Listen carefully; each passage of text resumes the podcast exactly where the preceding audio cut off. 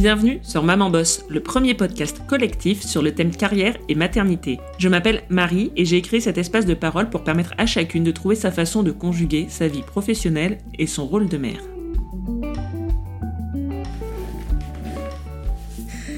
Alors aujourd'hui, je m'apprête à enregistrer avec Sylvie. On s'est euh, connus, rencontrés, je sais pas trop comment on dit, sur euh, Instagram euh, depuis un petit moment. J'ai vérifié là justement dans mes DM. En fait, je suis, je suis son compte depuis 2021 et on a commencé à discuter, à échanger un peu en MP suite à l'épisode avec Elia du compte quotidien que j'avais réalisé en partenariat en fait en deux parties avec le podcast La Reprise.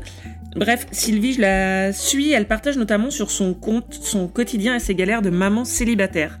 Euh, je sais qu'elle est aussi euh, en difficulté sur la, question de la vie professionnelle, c'est un sujet dont elle a déjà euh, parlé un peu, mais j'en sais pas beaucoup plus sur son parcours et je connais pas très bien sa vie professionnelle. Et une fois n'est pas coutume, je n'ai pas fait d'appel préalable ou de préparation particulière à cet enregistrement, donc je me lance un peu bah, sans filet, mais aussi très excitée à l'idée de découvrir un peu plus le parcours de Sylvie et l'histoire de cette femme dont j'apprécie le contenu. Allez, c'est parti, je vous embarque avec moi dans l'enregistrement. Bonjour Sylvie, bienvenue à mon micro, je suis ravie de t'accueillir. On va commencer avec euh, la traditionnelle question de présentation. Est-ce que tu peux nous dire de qui tu es la maman et dans quoi tu bosses? Salut Marie, merci beaucoup pour ton invitation. Je suis très heureuse aussi d'être là aujourd'hui. Euh, et ben ça va bien démarrer. Alors je sais répondre à la première partie de la question, mais pas vraiment à la deuxième. Donc déjà ça va être compliqué. Euh, je suis la maman d'une petite fille Inès qui a 9 ans et un petit garçon Luca qui a presque 7 ans.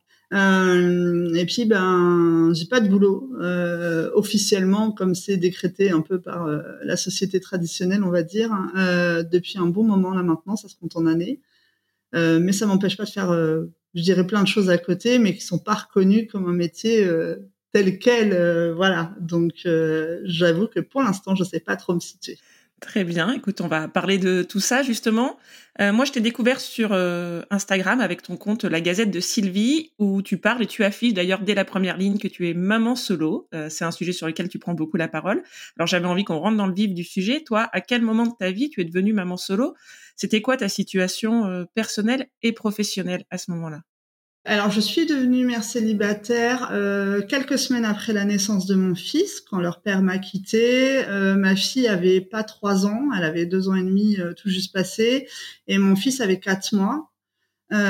donc, j'étais en gros en, en, congé maternité. Enfin voilà, c'était la fin. voilà, vraiment les semaines qui suivaient et euh, j'avais plus d'emploi parce que j'avais signé une rupture conventionnelle euh, avec mon ancienne entreprise quelques mois euh, auparavant, juste avant de découvrir en fait que j'étais enceinte pour la deuxième fois. En fait, c'était pas euh, pas voulu comme ça, on va dire. Et donc en fait, j'avais plus de boulot puisque j'ai signé ma rupture euh, conventionnelle en juillet 2015 et que j'ai appris au mois d'août 2015 que j'étais enceinte, du coup pour la seconde fois. Et j'avais des projets professionnels à ce moment-là qui forcément n'ont pas pu être mis en place euh, du fait de cette seconde grossesse là dans l'immédiat. Et donc, euh, ben, j'étais au chômage finalement euh, un an après, et ben, je me suis retrouvée mère célibataire à ce moment-là. Et ça a été le début de la galère, je pense, puisque justement, je n'avais plus de situation professionnelle stable, on dira. C'était quoi ta, ta, vie professionnelle euh, avant, euh, avant d'avoir tes enfants, au moment où tu as eu ta première fille, par exemple, et voilà, avant euh, cette deuxième grossesse et cette rupture conventionnelle? Eh bien, j'ai fait plein de boulot. alors, ça va être un peu des, compliqué de décrire un fil conducteur, peut-être. En fait, j'ai travaillé après le bac directement parce que j'avais pas d'autres euh, possibilités. Enfin, j'avais pas les moyens de me payer des études toute seule, euh, voilà. Donc, euh, j'avais pas le choix que de travailler. j'ai essayé à un moment donné de faire la fac et le boulot à côté, mais bon, bah en fait, comme j'avais déjà aussi, enfin, je vivais déjà de façon indépendante, donc j'avais toutes les charges qu'une personne normale a à régler et tout ça. Forcément, à un moment donné, tu bosses plus parce que tu as des choses à payer, et donc ça a pris le pas sur mes études, donc j'ai pas fait d'études. Euh, et donc, je suis rentrée dans le monde du travail très, très vite, 18, 19 ans. Et en fait, j'ai enchaîné. J'ai travaillé toujours, toujours, toujours, toujours euh, en enchaînant les boulots. Je, je quittais jamais un boulot sans en avoir un autre derrière. Donc en fait, j'ai jamais arrêté de bosser pendant euh, des années, quoi. Mais même limite à pas avoir de vacances presque pendant longtemps parce que bah, c'était important pour moi, justement, puisque je n'avais pas fait d'études, de développer un maximum en fait d'expérience et de compétences pour pouvoir évoluer en fait professionnellement. J'avais un objectif en tête de d'avoir des responsabilités et de pouvoir progresser au sein d'une entreprise à un moment donné. Aussi parce que dans dès les premiers boulots que j'ai fait, en fait, c'est ce qui s'est passé. En fait, j'ai travaillé chez McDo euh, dans mes premières expériences professionnelles, qui a été une expérience professionnelle incroyable et extrêmement euh, formatrice et enrichissante. Je suis restée deux ans et demi chez eux. Et en fait, chez eux, je suis passée de simple employé à manager. Et donc très vite, tu te retrouves à la tête d'un resto, tu te retrouves à diriger des équipes, tu te retrouves à bah, gérer euh, voilà euh, tout un tas de choses évidemment liées à la fonction d'un d'un restaurant et, d'une équipe. Et en fait, voilà, comme il y avait ce potentiel-là, ben après, dans les expériences professionnelles que j'ai eues derrière, j'ai essayé de reproduire un peu ce schéma-là, quoi, de, de rentrer dans une boîte et potentiellement, si c'était possible, en tout cas, d'y évoluer. Ça s'est reproduit à plusieurs euh, fois et donc euh, finalement, euh, sur les expériences qui ont suivi dans les années d'après, euh, à plusieurs reprises, j'ai été euh, sur des postes, des postes pardon, en management. Et euh, quand j'ai eu ma fille, j'étais dans une entreprise où j'étais extrêmement bien, où j'étais passée justement de conseillère à euh, responsable d'agence. et j'étais toujours euh, bah, dans la même entreprise euh, pendant plusieurs années, jusqu'au moment où justement j'ai signé cette rupture conventionnelle, euh, parce que en fait l'entreprise fermait et je suis partie avant d'être dans les licenciements en réalité de, de l'entreprise. J'avais d'autres projets à la base pour la suite, mais bon, bah, la vie en a décidé autrement. Et c'était important pour toi cette idée d'évoluer, d'apprendre, de voilà, je, dans, ce que tu dis, j'ai l'impression que la dimension travail c'était quelque chose euh, d'important pour toi? Oui, c'est une notion chez moi très importante parce que c'est lié à l'argent.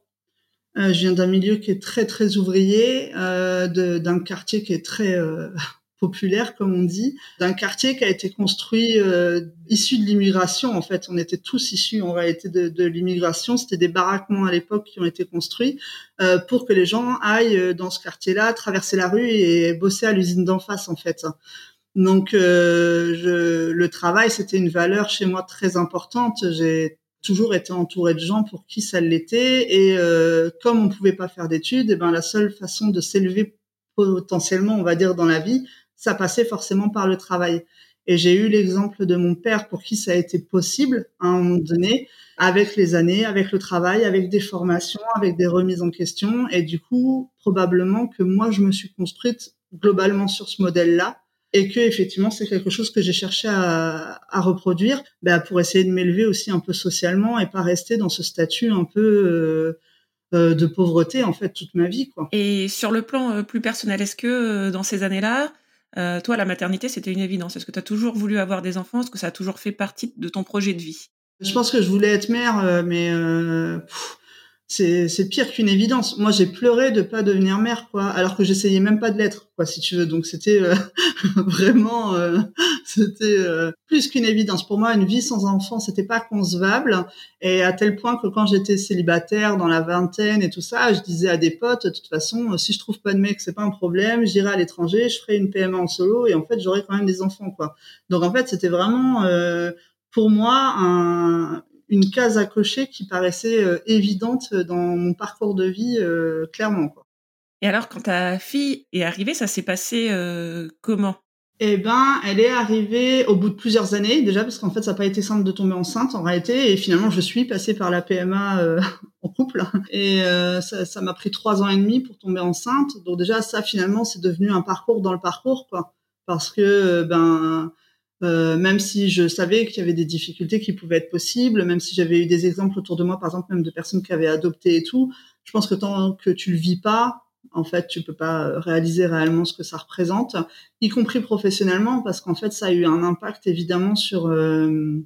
Bah moi, j'étais responsable d'agence, je gérais deux agences à ce moment-là, deux points de vente, euh, je gérais une équipe qui euh, euh, évoluait en plus en fonction de la période de l'année et tout ça. Enfin voilà, il y avait beaucoup de choses à gérer. Et à un moment donné, euh, eh ben en fait, moi, j'ai été obligée d'aller voir ma N plus 1 et lui dire, voilà, en fait, je suis, je veux avoir un bébé, mais ça passe par la PMA et je vais être en retard tous les matins. Et comment on fait, quoi? Parce que euh, tu es obligé d'aller tous les deux jours au centre de PMA pour faire des examens. Tu as énormément de changements euh, qui peuvent être impactés, y compris au niveau hormonal parce que tu bouffes des hormones tous les jours et que tu contrôles pas en fait les réactions sur ton corps, ton humeur et tout. Euh, moi, j'ai eu énormément de chance à, ce moment-là de tomber sur des responsables qui ont été hyper euh, plus que compréhensifs. Je sais même pas comment on peut dire quoi, mais j'ai été hyper écoutée, entendue et accompagnée professionnellement. Et on m'a même mais jamais demandé de rattraper une minute euh, du temps que j'avais raté pour ce parcours-là. Quoi. Donc ça, ça a été une chance incroyable. En plus, j'avais la chance d'être dans cette entreprise-là où il y avait une convention collective qui était top où j'ai pu en fait prolonger mon congé maternité par le biais de l'entreprise. Tu sais, ils proposaient une prolongation. Euh, donc, euh, enfin, franchement, c'était, je pense que j'étais dans les conditions idéales pour avoir un bébé là à ce moment-là. Et donc, ton départ et ton retour de congé maternité, ça s'est fait euh, de façon assez fluide. Ah ouais, non, c'était hyper simple, tout était prévu. Euh, et même, euh, tu vois, j'ai eu le droit à la petite fête des collègues pendant le congé maternité pour rencontrer ma fille et tout ça. Enfin voilà, avec des cadeaux, avec, enfin c'était très bonne ambiance. Et le retour après est devenu quelque chose de hyper euh, hyper simple. J'ai retrouvé mon poste évidemment, j'ai retrouvé les collègues, j'ai trouvé voilà le boulot et en fait euh, la seule différence c'était de déposer ma fille le matin chez la nounou et de la récupérer le soir. Mais en fait à part ça, mon quotidien professionnellement, il a jamais changé par rapport à son arrivée effectivement. Et je sais aujourd'hui que c'est une chance. Parce que à ce moment-là, j'imaginais même pas, du coup, vivant ça, que ça pouvait être un problème ailleurs de, bah de forcément quoi d'annoncer une grossesse, d'être enceinte au travail et ensuite d'avoir le retour du congé maternité effectivement quoi. C'était très très naïf. Donc tout s'est bien passé sur euh, cette première grossesse, ce premier congé maternité et puis euh, quelques temps après, ton entreprise a eu des difficultés, c'est ça? Ah, c'était euh, enfin c'était plus compliqué que ça je travaillais pour une sécurité sociale étudiante et en fait c'était lié au budget de l'État les députés ont décidé à un moment donné de couper l'argent qui était distribué aux sécurités sociales étudiantes pour le résumer très simplement. En fait, nos postes ont, disparu et euh, voilà. Donc, euh, effectivement, le, plus gros de l'entreprise et des effectifs ont été soit euh, remis sur d'autres postes. Je voulais pas me retrouver à genre faire du tri de courrier parce que c'était aussi une possibilité. Quoi, tu pouvais vraiment être déclassé.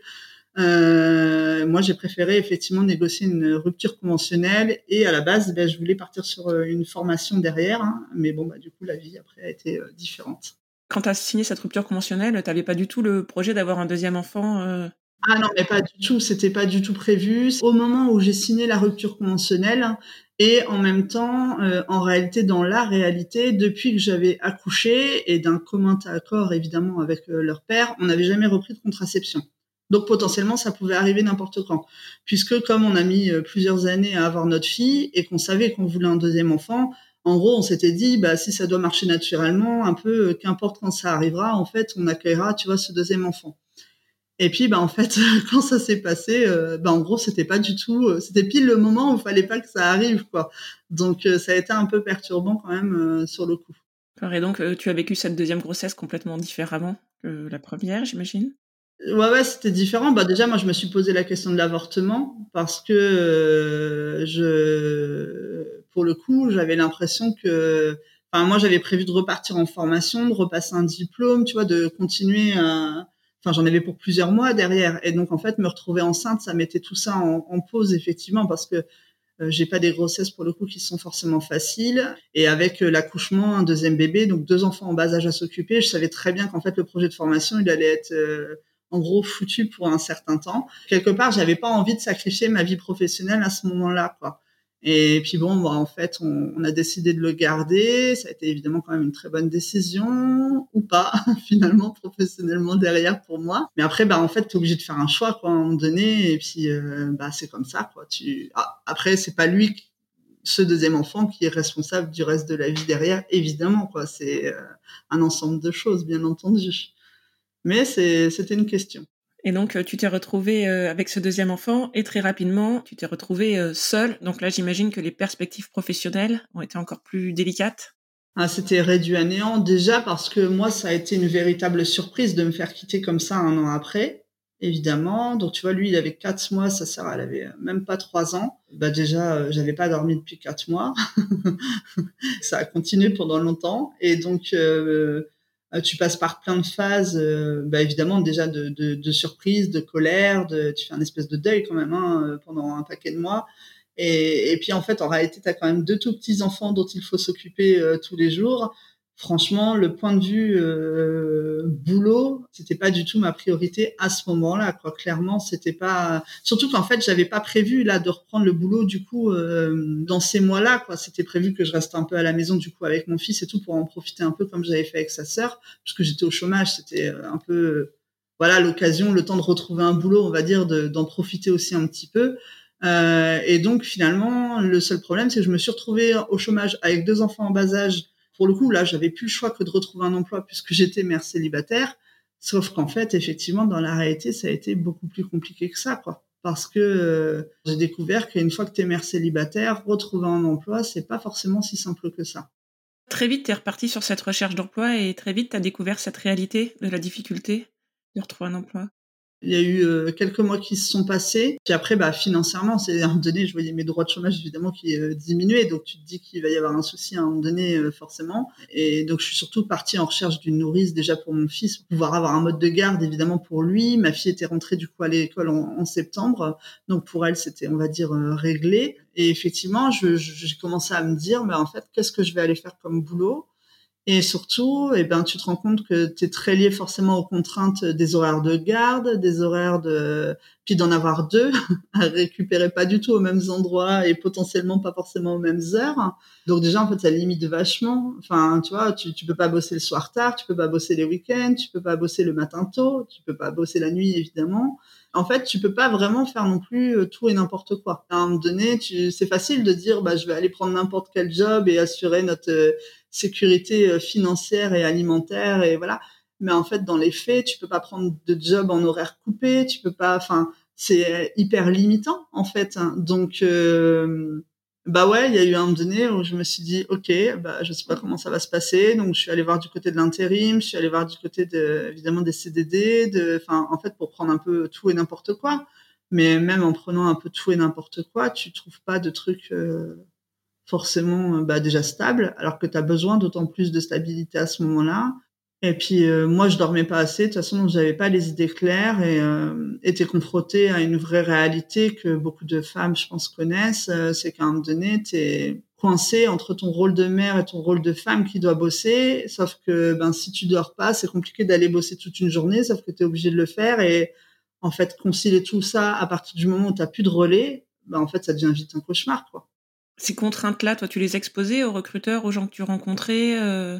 Pas forcément. En fait, je trouve que c'est très délicat parce que jusqu'où tu dois rentrer euh, dans l'intime en entretien d'embauche? À quel moment tu es obligé peut-être potentiellement d'exposer ton statut de mère célibataire qui peut compliquer les choses parce qu'effectivement, euh, bah, c'est toi qui es responsable de deux petites personnes tout le temps et que tu n'auras aucun relais de toute façon si tu as besoin, s'il y en a un qui est malade, si tu as la crèche qui est fermée, si tu as bah, une grève euh, à l'école, si tu en as un qui est blessé, si je sais pas quoi et en même temps euh, ben, donner hyper envie à la personne qui est en face de toi de te recruter.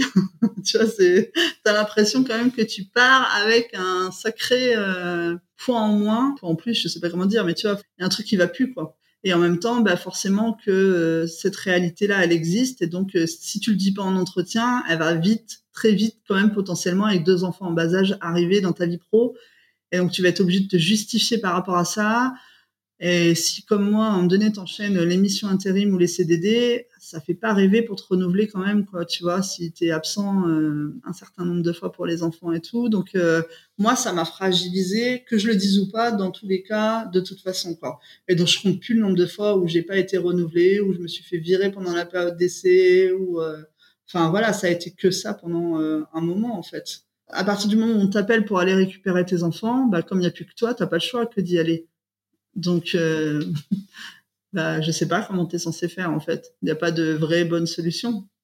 Il n'y a pas de solution qui existe tout court. En fait, il n'y a pas de flexibilité de, de, de la part d'une entreprise qui potentiellement va se dire, bah c'est pas grave. Euh, voilà, on peut peut-être s'arranger sur les horaires pour rattraper le boulot à un moment donné, pour faire du télétravail que beaucoup font maintenant, tu vois. Enfin, il n'y a pas de flexibilité à ce niveau-là ou trop peu pour que ça puisse être conciliable en réalité, je crois quand même dans un quotidien sur plusieurs années avec des enfants en bas âge donc tu as retrouvé comme ça des missions euh, ponctuelles, mais voilà, à chaque fois, ça a été euh, une vraie difficulté en fait de, de, gérer ton quotidien avec tes enfants qui étaient euh, tout petits à ce moment-là. Est-ce que finalement, quand ils ont grandi un peu, ça a été un peu moins compliqué quand le deuxième est rentré à l'école ou ça n'a pas changé grand-chose pour toi? Bah déjà entre deux, j'ai fini comme ça marchait pas trop professionnellement, euh, j'ai décidé quand même de reprendre mes études. Donc je suis rentrée en formation pour faire un titre pro en bac plus 2 parce que je me disais quand même que tant pis, voilà, s'il y avait eu un an et demi, deux ans de flottement dans mon CV, c'était pas très grave, je pouvais raccrocher en fait ce diplôme à ce que j'avais fait avant et qu'en fait ma vie allait devenir merveilleuse après tu vois. J'aurais le diplôme en plus de l'expérience bon alors là ça allait être euh, forcément le jackpot professionnellement derrière et en fait eh ben pas tant que ça. Ça a été euh, j'ai passé ce diplôme j'ai eu mon bac plus 2 c'était à l'automne 2018 euh, ça faisait déjà deux ans plus de deux ans ouais, que j'étais toute seule avec eux ouais et puis à partir de là ben moi j'aurais aimé poursuivre en licence mais dans ces cas-là, fallait trouver une alternance. Et en fait, ben, une mère célibataire à plus de 30 ans qui cherche une alternance, euh, je pense que c'est pire que de chercher une aiguille dans une botte de foin. Donc, euh, j'ai pas trouvé d'alternance, j'ai pas pu rentrer en licence, et ça, ça a été un peu frustrant pour moi encore, tu vois, professionnellement, parce que je trouvais ça ben, pas normal, en fait, de pas pouvoir euh, poursuivre. Moi, j'aurais pu faire une licence et un master derrière, qui pour le coup, là, professionnellement, quand même, normalement, aurait pu m'assurer un, certain avenir. Et ça n'a pas été le cas. Et puis bah là, il y avait d'autres changements aussi au niveau de ma vie personnelle. Et puis bah du coup, en fait, j'ai décidé de un peu tout laisser tomber entre guillemets. Puis on a déménagé avec les enfants dans une autre ville. Et puis euh, bah là, ça a été d'autres surprises euh, professionnelles. Et est-ce que justement dans ce déménagement, il y avait euh, une dimension professionnelle? Est-ce que tu t'es dit, je vais me rapprocher d'une grande ville? Ou est-ce que cette question géographique aussi, elle, a joué, elle a pesé dans ton quotidien de, maman boss? J'ai déménagé en ayant trouvé un job dans la future euh, ville ou, enfin, en tout cas pas loin euh, où je partais. Mais c'était pas du tout pour aller dans une ville plus grande. C'est tout le contraire. J'ai quitté la grande ville pour aller dans la petite ville.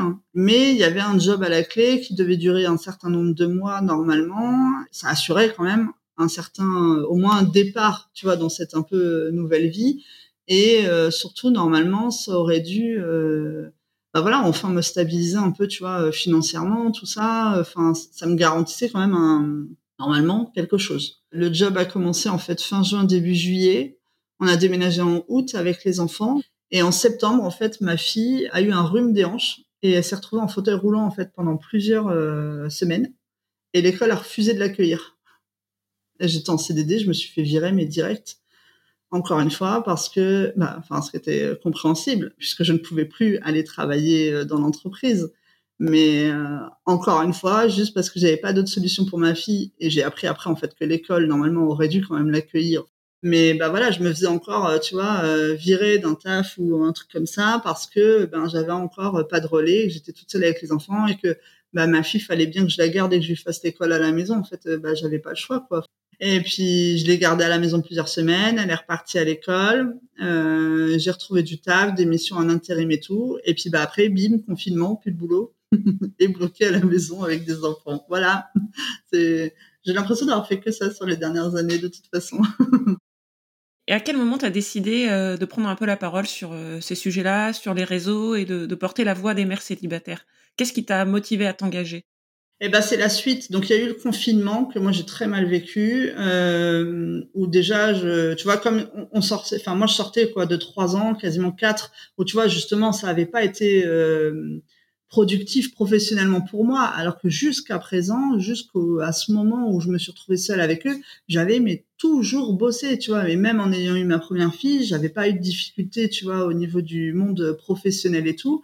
Et là, je m'étais retrouvée qu'avec une accumulation de trucs qui font que ça n'allait jamais et que c'était pas stable et que enfin c'est extrêmement compliqué franchement quand t'es pas stable professionnellement pour tout un tas de raisons qui sont assez quand même euh, évidentes. Et en plus en ayant la responsabilité entière de ces deux enfants à gérer euh, voilà quasiment H24 euh, toute l'année quoi. Et donc il y a eu le confinement. Je, je retrouve un poste après le confinement à l'été du coup 2020 et en fait un super poste. Pareil, je suis rentrée comme conseillère. En fait, j'ai évolué très vite sur un poste de responsable de secteur parce que c'était assez en corrélation justement avec ce que j'avais fait jusqu'à cette seconde grossesse. Et là, je me disais enfin trop bien, tu vois, là c'est bon, j'ai retrouvé un bon poste, ça va. Voilà, là c'est j'ai retrouvé en gros mon niveau. Je vais pouvoir recontinuer derrière à, évoluer et tout. Et en fait, je tombe dans une entreprise où la responsable euh, euh, régionale et euh, horrible. Et en fait, je subis du harcèlement moral. Dure pendant des semaines. Et en septembre, en fait, eh ben, je fais un burn-out. Quoi. Je suis arrêtée, en tout cas pour burn-out, parce que ça a été la goutte d'eau, je pense, des dernières années, euh, voilà, euh, vécues, bien évidemment. Et c'est ce burn-out, il a été extrêmement violent euh, à, à vivre, évidemment, là, à l'automne 2020. Et j'ai ouvert mon compte sur Instagram en janvier 2021. En fait, j'étais encore dans le brouillard du burn-out, mais en même temps, il fallait que je parle parce que je voyais plus personne dans ma vraie vie, que j'étais isolée dans cette nouvelle ville où en fait, bah, du coup, je connaissais personne. Il y avait rien allait dans ma vie et j'avais plus rien de stable en fait. À part le fait d'être mère de deux enfants, il y avait rien allait dans ma vie. Et du coup, euh, bah, j'ai eu besoin de m'exprimer, euh, mais sans aucun objectif derrière en fait à ce moment-là. Enfin, je veux dire, c'était juste euh, je sais pas, d'avoir une sorte, euh, au contraire, de fenêtre un peu euh, ouverte sur le monde pour justement parler à des gens qui ne me connaissaient pas, pour euh, peut-être essayer d'avoir des échanges et voir si d'autres personnes pouvaient traverser ça, quoi. C'était vraiment très naïf même hein, à l'ouverture du compte. Et alors, qu'est-ce qui s'est passé ensuite avec ce contenu et ce compte Instagram aujourd'hui? J'ai écrit beaucoup sur Instagram la première année. J'ai fait euh, plein de posts euh, un peu dans tous les sens où euh, je parlais bah, effectivement de la vie de mère célibataire, de mon burn-out. Sur ces deux sujets-là, par contre, effectivement, il est certain que ça a trouvé un écho, voilà, chez plusieurs personnes et que voilà, il y a eu des similitudes et que ça, ça a été salutaire, moi-même dans mon avancement, tu vois, personnel et thérapeutique, même, je dirais quoi. Plus d'un an après, en fait, j'ai lancé ma première newsletter parce que j'en avais marre d'être limitée par Instagram sur la, le nombre de caractères qu'on peut euh, écrire dans la légende du post ou même si tu utilises les carousels, à un moment donné, t'es quand même limité si tu veux que ce soit euh, lisible et tout. Et, et j'avais, moi, j'ai toujours aimé écrire, j'avais envie d'écrire, euh, voilà, encore plus. Et puis surtout, j'avais eu plusieurs mois avant l'idée de moi aussi faire mon propre podcast. Et donc, il y a eu toute cette préparation d'être la première saison en fait euh, finalement à, réaliser aussi. Donc il y a tout ça qui m'a quand même euh, occupé. Et j'ai lancé du coup la première saison là en septembre 2022. J'ai lancé une seconde newsletter et j'ai fait quoi d'autre? Eh ben j'ai lancé ouais les témoignages aussi. J'en recueille pas mal que je republie après, enfin quand je peux sur Instagram. En fait, c'est beaucoup d'échanges, c'est beaucoup de, de lecture, d'écriture, c'est beaucoup de, en fait, c'est beaucoup de temps surtout moi, ça m'a permis en fait de m'occuper à nouveau, tu vois, de, de, de me dire que j'étais quand même capable de faire des choses et de pouvoir euh, me lancer dans des choses soit pour moi, soit pour les autres, mais en tout cas de finalement de revivre quand même un petit peu après le burn-out, quoi. Donc ça, ça a été important quand même Instagram. Après, c'est pas ça qui euh, paye les factures, puisque je ne gagne pas l'argent avec ce que je fais sur Instagram, mais euh, ça a été important moi dans ma reconstruction après le burn-out, ça c'est une évidence. Et alors, euh, aujourd'hui, sur le plan professionnel, toi, tu t'aspires à quoi?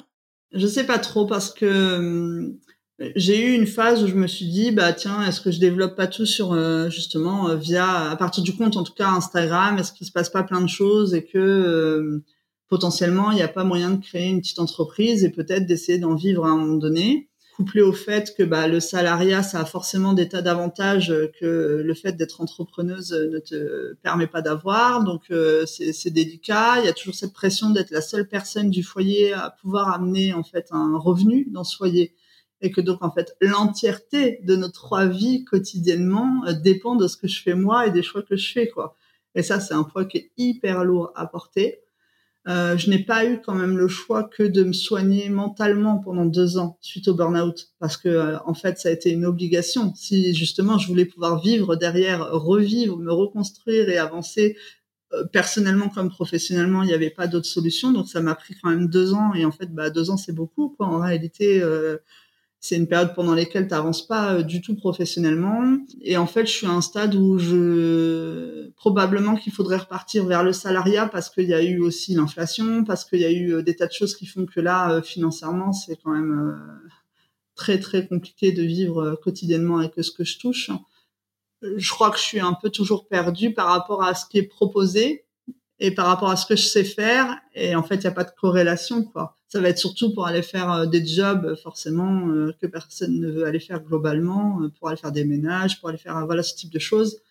Je l'ai fait, voilà, mais c'est pas ce que j'ai envie de faire aujourd'hui. J'ai pas envie d'aller m'épuiser dans un job euh, hyper physique qui professionnellement ne va pas correspondre à ce que je souhaite parce que j'ai quand même toujours envie peut-être d'évoluer, voilà, euh, dans les années qui arriveront et euh, moi je crois que je suis toujours un peu perdue. C'est un sujet dont tu parles avec euh, tes enfants, de ta vie professionnelle, de ton métier. Tu nous disais que toi, c'était un peu un, héritage, la valeur travail. Euh, comment tu te positionnes dans cette transmission-là ou dans le discours que tu tiens par rapport à tes enfants? Je pense qu'il y a quand même des choses qui ont évolué parce que le monde dans lequel on vit a évolué aussi, évidemment. Euh, je pense que professionnellement et économiquement, on se situe plus dans, dans, le monde dans lequel on vivait il y a 20 ans, évidemment. Donc, je pense qu'aujourd'hui, il y a plusieurs choses qui se mélangent. Déjà, on choisit plus tout à fait de faire les études qu'on veut faire comme ce qu'on pouvait faire nous il y a 20 ans. Et puis je trouve que au vu de la dégradation de tous les services publics et du monde du travail de façon générale euh, là euh, aujourd'hui en France, c'est extrêmement compliqué de dire à mes enfants euh, en gros faites ce job-là et votre vie elle est assurée, voilà, vous serez hyper heureux et en plus vous aurez aucun problème moi, ce que je, quand on en parle, en tout cas tous les trois, ce que je leur dis, c'est que j'ai envie plutôt qu'ils soient heureux déjà avant tout, qu'ils soient bien dans ce qu'ils font chaque jour. J'essaye de leur donner les bases pour être bien dans leur basket, j'ai envie de dire tous les matins, et après en fait ils feront leur choix. Quoi. Franchement, euh, j'ai aucune pression à leur mettre, tu vois, pour leur avenir professionnel. Et je pense que ce serait malvenu en plus de ma part, au vu de ma situation là euh, actuelle. Et dans ce que tu dis, il y a quelque chose qui me frappe dans, tout, ton parcours, euh, qui est quand même euh, qui est lié à la solitude et au fait de devoir faire euh, face seul. déjà, il y a effectivement la place du père des enfants. moi, il a moi j'ai la garde de mes enfants. Lui, il a un droit de visite. Donc normalement, il les a un week-end sur deux et la moitié des vacances scolaires. Il y a eu une décision de justice par rapport à la pension alimentaire qui fait que moi, pour des raisons que je développerai pas là, mais il n'a pas à payer de pension alimentaire. Donc moi, la question de la pension alimentaire, en fait, c'est la CAF qui me la verse par le biais de la SF. Et donc en fait, lui, il participe à rien financièrement pour euh, ce qui concerne ses enfants. Et on est censé faire le partage des frais exceptionnels et tout ça. Bon, franchement, il y a une théorie et une pratique entre euh, voilà euh, cette histoire-là. il y a, y a un monde dans lequel tu rentres en fait quand tu deviens mère célibataire, c'est que tu comprends très vite que toi, tu vas être obligé de faire, même si tu ne peux pas, quand l'autre peut se défaire autant qu'il le souhaite en fait, puisqu'il n'est pas là. Oui, donc cette séparation, même euh, sur le plan financier et professionnel, elle pèse beaucoup plus sur les mères euh, bah, Surtout qu'à l'heure actuelle, on sait que 84% euh, des familles monoparentales ont à leur tête une femme, 35% des pères qui ne versent pas de pension alimentaire. Donc c'est évident que ce sont les femmes qui sont les premières victimes, on va dire, de ce système-là. Mais après, c'est aussi de la faute du système parce que euh, dans tous les cas où c'est possible, moi je crois que déjà la garde alternée, ça devrait être le truc de base. Comme ça, tu serais certain que le, temps de euh, de garde déjà serait reparti sur euh, deux personnes différentes, donc deux carrières différentes. Donc, bah, tu vois, quand les enfants sont malades, quand tu as une grève, quand tu as tout ce qu'on disait tout à l'heure, bah, les choses seraient forcément réparties idéalement de façon plus équitable. Et puis surtout, effectivement, en ce qui concerne les frais quotidiennement, bah là, le fait que ce soit euh, principalement sur les épaules d'une seule personne, ça complique quand même énormément les choses. Et surtout, bah, ça finit par forcément les simplifier dans le sens où en fait, bah, tu fais rien, t'achètes rien, et puis tes enfants ils survivent un peu comme ils peuvent, quoi. Et le gros problème de tout ça, surtout, c'est que comme ça complique forcément les choses pour beaucoup de femmes, y compris professionnellement, euh, la grosse euh, problématique qu'on a là à l'heure d'aujourd'hui en France, puisqu'on est en France, c'est la plongé dans la précarité de la plupart des mères célibataires, quoi. Et ça, c'est une réalité dont personne parle. C'est euh, une réalité pour laquelle personne ne se bat. Et surtout, il y a absolument personne qui se questionne de savoir comment toutes ces familles monoparentales, en fait, survivent quotidiennement, alors qu'elles sont de plus en plus nombreuses. Je te propose qu'on passe aux questions de conclusion. Si je te demande ton meilleur souvenir dans ta vie de maman boss, à quoi tu penses? Bah, je sais pas, parce que du coup, c'est pas arrivé sur les dernières années. euh... Ton départ, ton retour de congé maternité, je sais pas. Non, bah, c'était simple, quoi, tu vois, c'était. Euh... En fait, c'était de la simplicité, vraiment, c'est ce que je disais tout à l'heure pour elle, puisque c'était euh, intégré par l'entreprise, que c'était bien accueilli, c'était. Euh, en fait, c'était très cool. Moi, j'étais heureuse de repartir bosser. Euh, ma fille, elle était bien là où elle était. Tu vois, c'était vraiment très, enfin, vraiment très simple, quoi. Il n'y avait pas de difficulté. Et alors, à l'inverse, si je te demande ton pire moment, le moment où vraiment, là, professionnellement, tu t'es dit, euh... où les deux mondes, ta maternité et, le monde professionnel se sont percutés, où tu t'es dit, là, vraiment, c'est extrêmement difficile. Ah bah là, le... ça c'est facile. C'est déjà, je pense qu'il y a eu le jour où moi j'ai euh, décidé qu'il fallait que je sois arrêtée et que peut-être que même si je disais pas le mot burn-out, je savais que j'allais extrêmement mal et que c'était plus possible de continuer à travailler, mais en même temps il y avait une culpabilité énorme de justement de bah, de l'argent, des problèmes financiers que ça pouvait en découler d'être arrêté, de enfin de est-ce que j'allais être capable en fait de continuer à m'occuper des enfants avec euh, tout ça à traverser en même temps? Là c'était euh, horrible. Et alors, la toute dernière question, si tu devais donner un conseil à la jeune femme que tu étais au début de ta vie professionnelle, ce serait quoi? C'est compliqué parce que ça veut dire, euh, si je devais changer un truc, en fait, j'aurais pas la vie que j'ai aujourd'hui. Et surtout pas les deux enfants que j'ai là. Donc ça, c'est un peu toujours euh, difficile. Mais euh, non, je, je, je pense qu'à un moment donné, je me suis pas écoutée moi sur. Euh, je, je, voulais partir faire, euh, faire de l'humanitaire en fait à l'étranger après mon bac. On m'a pas permis de le faire et en fait j'aurais pu le faire puisque j'étais majeure, que j'étais, euh, tu vois. Et, et j'avais la possibilité financièrement et tout de, de partir et tout, c'était pas le problème à ce moment-là. Et je, je pense que j'aurais dû quand même plus m'écouter moi et avoir confiance en moi en fait à ce moment-là et que la confiance en soi, c'est quelque chose qui sert, euh, que ce soit professionnellement ou personnellement, mais pour toute la vie derrière, quoi. Donc, euh, quand même, de, de m'écouter moi, ça aurait été peut-être mieux euh, plusieurs fois.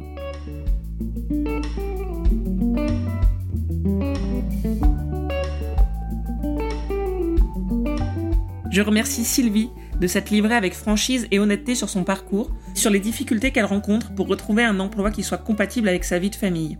On sait que le monde du travail n'est pas tendre avec les femmes, avec les mères, et je crois pouvoir dire sans me tromper qu'il est encore plus cruel pour les mamans solo. Une sorte de minorité dans la minorité, et je remercie de tout cœur Sylvie d'avoir porté la voix de ces femmes. Pour soutenir le podcast, partagez cet épisode autour de vous, dans la vraie vie ou sur vos réseaux. C'est le meilleur moyen de faire connaître et grandir Maman Boss. Je vous dis à très vite pour un nouvel épisode, et d'ici là, Maman Boss